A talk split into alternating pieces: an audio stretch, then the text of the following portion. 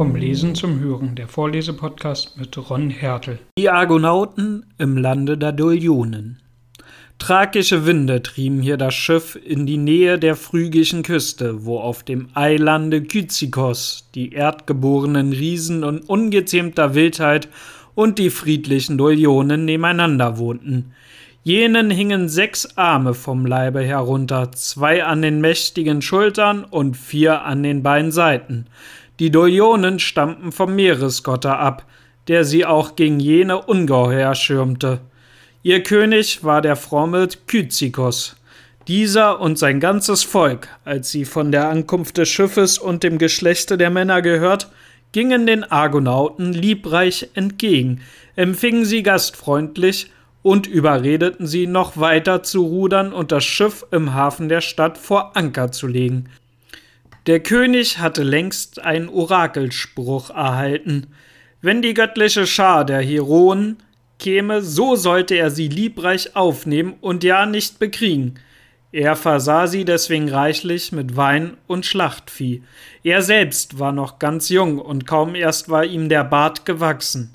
Im Königshause wartete seine die junge Gattin, die er eben erst aus ihres Vaters Hause heimgeführt hatte.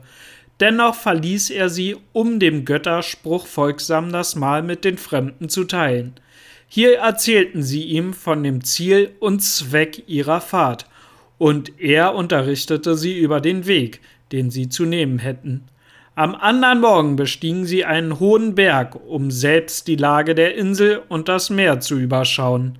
Inzwischen waren von der anderen Seite des Eilands die Riesen hervorgebrochen und hatten den Hafen mit Felsblöcken gesperrt. In diesem lag das Schiff Argo, von Herakles, der auch diesmal nicht an das Land gestiegen war, bewacht. Als dieser die Ungeheuer das boshafte Werk unternehmen sah, schoss er ihre vielen mit seinen Pfeilen zu Tode.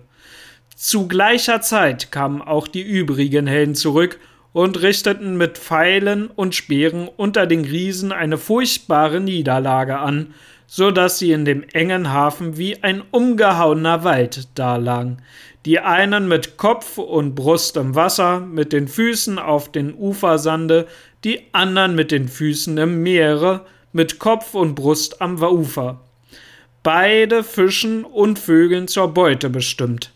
Nachdem die Helden diesen glücklichen Kampf bestanden hatten, lösten sie unter günstigem Winde die Ankertaue und segelten hinaus in die offene See, aber in der Nacht legte sich der Wind, bald erhob sich ein Sturm von der entgegengesetzten Seite, und so wurden sie genötigt, noch einmal am gastlichen Lande der Dolionen vor Anker zu gehen, ohne dass sie es wussten, denn sie glaubten sich an der phrygischen Küste, ebenso wenig erkannten die Dolionen, die bei dem Geräusche der Landung sich aus ihrer nächtlichen Ruhe erhoben hatten, die Freunde wieder, mit denen sie gestern so fröhlich gezecht hatten. Sie griffen zu den Waffen, und eine unglückselige Schlacht entspann sich zwischen Gastfreunden. Jason selbst stieß dem gütigen König Kyzikos den Speer mitten in die Brust, ohne ihn zu kennen und von ihm gekannt zu sein. Die Dolionen wurden endlich in die Flucht geschlagen und schlossen sich in die Mauern ihrer Stadt ein.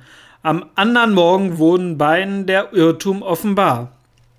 Bitterer Schmerz ergriff den Argonautenführer Jason mit all seinen Helden, als sie den guten Dolionenkönig in seinem Blute liegen sahen.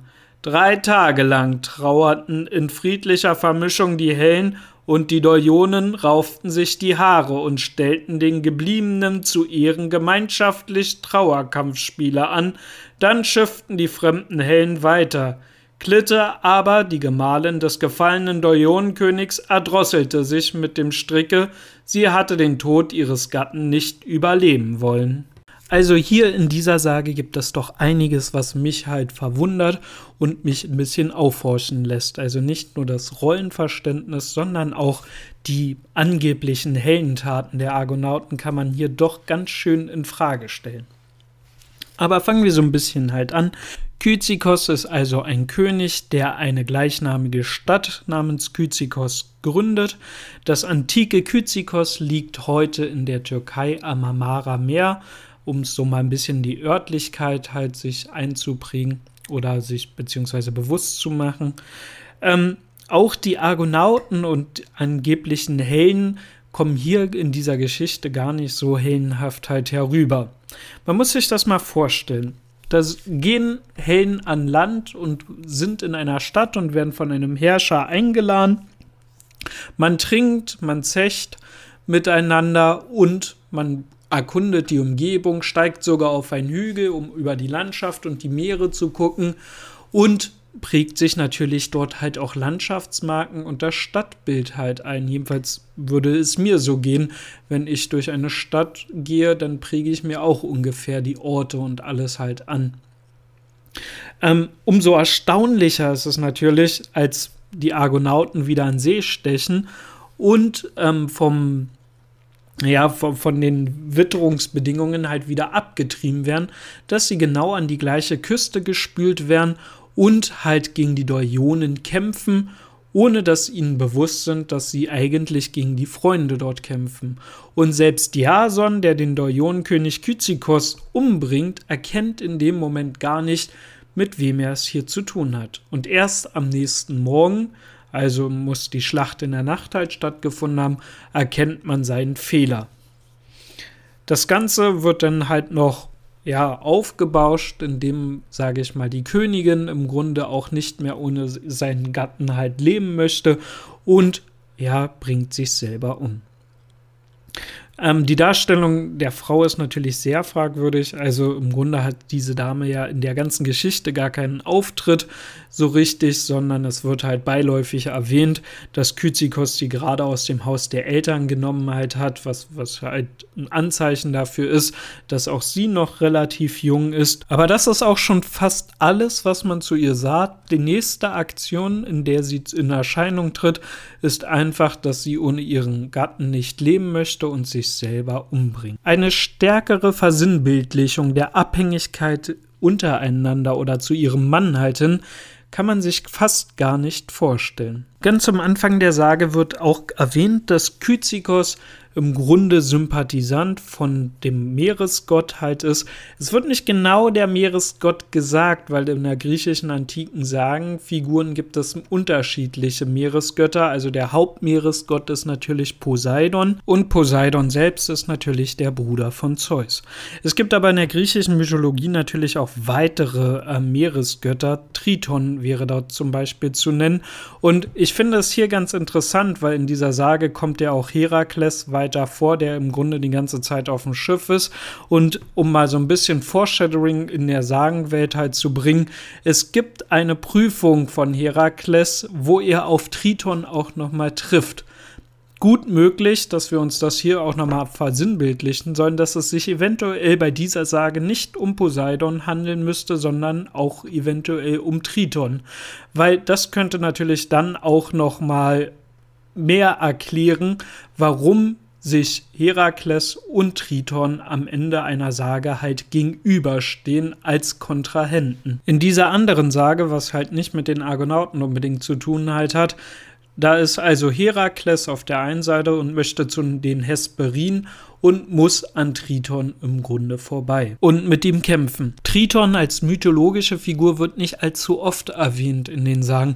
Er wird eher in der Kunst und in der Kultur abgebildet und so ganz sicher ist man sich auch nicht, in welchem Verhältnis er zum Beispiel zu Poseidon halt steht. Er in manchen Sagen ist es halt so, dass Poseidon der Meeresgott ist und Triton wohl darunter halt ist. Ähm, es gibt ja auch mehrere Vermischungstheorien von Kulturen und Sagengestalten und man, es gibt halt die Überlegung, dass eventuell Triton aus einer früheren Sagengestalt halt da war und man das später zusammengefügt hat. Triton hatte sogar in der hellenistischen Welt einen ziemlichen Kultstatus halt auch eine Weile gehabt, weshalb er dort auch besonders halt verehrt worden ist. Aber das ist nur mal so am, ganz am Rand erwähnt. Blicken wir doch noch mal genau auf die Hellen und den Orakelspruch, den es ja in der Sage auch gibt. Also ganz zu Anfang oder sehr nah am Anfang der Sage wird ja auf einen Orakelspruch hingewiesen, dass der Dorionenkönig sich ja gut stellen soll mit den Argonauten, weil sonst etwas Schlimmes passiert. Solche Orakelsprüche sind natürlich ein sehr ja, komischer Kniff, muss man ehrlich sagen. Er nimmt die Verantwortung der Helden und für seine Taten und schiebt sie im Grunde als, ja, wie eine Art Täter-Opfer-Umkehr den Dorionenkönig zu. Weil ganz objektiv betrachtet, so wie die Argonauten sich verhalten, sind sie in diesem Fall überhaupt nicht heldenhaft. Sie wissen um diese gesamte Umgebung Bescheid und Angeblich konnten sie sich an nichts erinnern und haben auch nichts wiedererkannt, selbst als der Dorionenkönig vor ihnen stand und sie mit ihm gekämpft haben und ihn umgebracht halt haben, haben sie angeblich ihn nicht erkannt. In diesem Kontext wirkt natürlich dieser Orakelspruch natürlich sehr entlastend für die Hellen, denn es ist ja so, dass der Dorionenkönig sie angeblich angegriffen hat, obwohl der Orakelspruch ihn davor gewarnt hat und er trotzdem nicht auf die Warnung quasi gehört halt hat und er somit im Grunde an seinem Schicksal selber schuld ist und nicht die Argonauten. Diese Argumentationskette ist halt ein mächtiges Problem aus meiner Sicht. Betrachten wir das mal ganz aus einer objektiveren Perspektive. Wir haben hier ein Schiff voller Kriegshelden, die die ganze Zeit umherschippern auf der Suche nach großen Abenteuern. Ich könnte mir sehr gut vorstellen, dass in solch einem Zustand diese Leute, die im Grunde nichts weiter als Krieg geführt halt haben und Krieg führen wollen, eben eine Gelegenheit gesehen haben, ein Königreich auszubeuten und zu plündern. Es ist zwar sehr spekulativ, aber ich könnte mir halt gut vorstellen, dass dann im Nachhinein, nachdem die Argonauten im Grunde ihre Heldenfahrt gemacht haben und ihre Heldentaten vollstreckt hat, dass diese Tat mit dem Dorionenkönig, den sie ja umgebracht haben, nicht ganz so schön und ruhmreich gewesen war, weshalb man im Nachhinein eine Erzählung erfunden halt hat, warum man den Dorionenkönig erschlagen hat. Und aus dieser Perspektive betrachtet wäre der Orakelspruch nämlich was ganz anderes als ein Orakelspruch und etwas Mythologisches, sondern ein Rechtfertigungsgrund, womit man das Ansehen der Argonauten und der Helden gewahrt bleibt und gleichzeitig diese Missetat rechtfertigen kann. Aber selbst wenn man annimmt, die Argonauten haben ihn wirklich aus Versehen erschlagen, dann müsste man sich dennoch die Frage stellen, was sind denn das für Helden, die die ganze Nacht halt durchzechen und anscheinend in ihrer Trunkenheit nicht erkennen, was sie tun. Ganz egal, wie man die Geschehnisse hier dreht oder wendet, es bleibt am Ende Blut an den Händen der Argonauten kleben, das Blut von Unschuldigen. Nicht nur der König ist ja gestorben, sondern es sind ja bestimmt bei der Schlacht auch viele unschuldige Soldaten gefallen. Im Übrigen scheint es auch überhaupt keine Art von Justiz hier zu geben.